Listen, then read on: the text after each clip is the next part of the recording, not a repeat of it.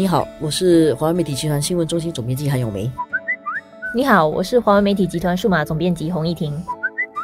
今天我们继续谈财政预算案，讨论一个问题，就是是不是大选预算案？呃，我觉得是也不是，它的方向是这个是一个狗逼修歹的预算案。为什么是狗逼修歹？因为预算案呢，有时是苦中带甜啊，甜中带苦的。它这个是有一点小甜的。如果你看影响的层面来讲，那个甜度其实是不少的，因为几乎每一个阶层都有一些受惠，到处都有一点糖，但是都不是很甜。如果我们从坏消息来讲，这次的也不大，出国买酒不能买太多了，可能有柴油。柴油税，还有当然对商家来讲比较严重的就是那个外劳比例减少。所以这次呢，如果要讲说有时候什么痛苦的部分的话，坦白说很少。那你说很好吗？那是不是很甜呐，对不对？因为比如说个人所得税回扣啦，以前可以扣两千块的，然后慢慢越来越减少，这次只扣到两百 max 啊，就是顶线是两百，好处还是有的，因为两百块还是好过零嘛。而且他在给的时候呢，就给的比较谨慎一点。比如说立国一代配套啦，是比建国一代配套小，但是他又很。小心的，不是一刀切，他让你一个渐退式的一种方式。一九五九年之后出事，只要在一九六九年之前的话呢，你就一百块的保健储蓄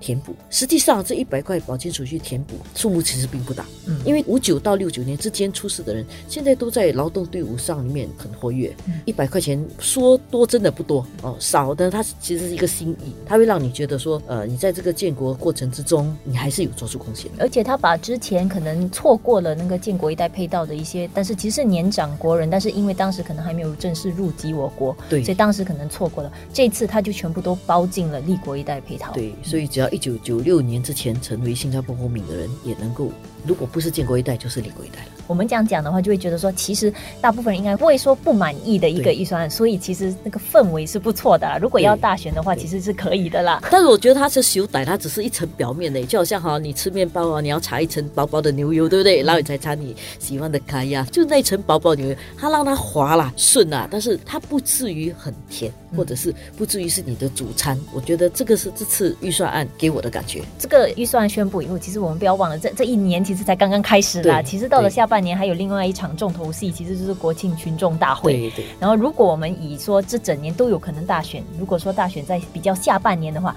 其实可能在国庆群众大会那一个时候，其实还有一个机会，可以再发一些呃让大家开心的好消息啦。我记得好像第一次提婴儿花红的时候，好像就是在国庆群众大会。而这次呢，这一届政府是有这样的一个本钱呢。二零一五年选举到现在啊，这一届政府累积了大概是一百九十一亿的盈余啊。这次用在这个开埠两百年的纪念花红是十一亿，然后那个拨款给立国一代是六十一亿。立国一代的整个配套是八十亿，但是你要拨六十一亿，然后慢慢累积的那个利息再分出去的话是八十，总数是八十亿。如果是这样的话呢，累积一百九十一亿，你减掉这个十一亿跟减掉六十一亿的话，就两笔比较大的开销了。就算加上其他开销，它至少还有一百一十亿左右的钱可以松动。所以下来，如果有什么经济危机啦，需要扶持啦，它还是有钱可以用。因为大选不是说一定要在今年举行嘛，最迟是在二零二一年嘛，对，所以其实还有明年一整年的。所以其实是说，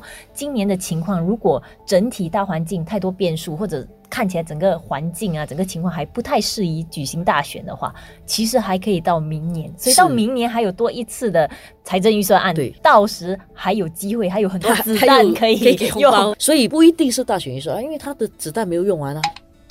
当然也有人问，如果政府有这么多盈余，为什么还要谈调高消费税呢？当然，政府已经解释过啊，这个调高消费税其实不是在这一个政府任期里面推行，它至少会从二零二一到二零二五之间这段时间，随时可能需要上调。对。然后我们必须注意到的，其实是说大家现在讲我们很多剩余的钱呐，盈余很多，但是我们这里的政策是那个钱其实是不可以带过去新一任政府的，这一任政府没有用完的，其实全部都是去储备金了，就新一任政府要继续为。为自己耕耘呢，所以当时财政部的预算是这一任政府的钱是够，不用提消费税。但是下一任政府他要从零开始，在征税啦，在各方面啦，来支付未来的开销。下一任政府的那五年的任期里面，预计国家的开销会越来越多，他就必须要在那个时候累积那个钱，所以预计那个时候他必须调高消费税。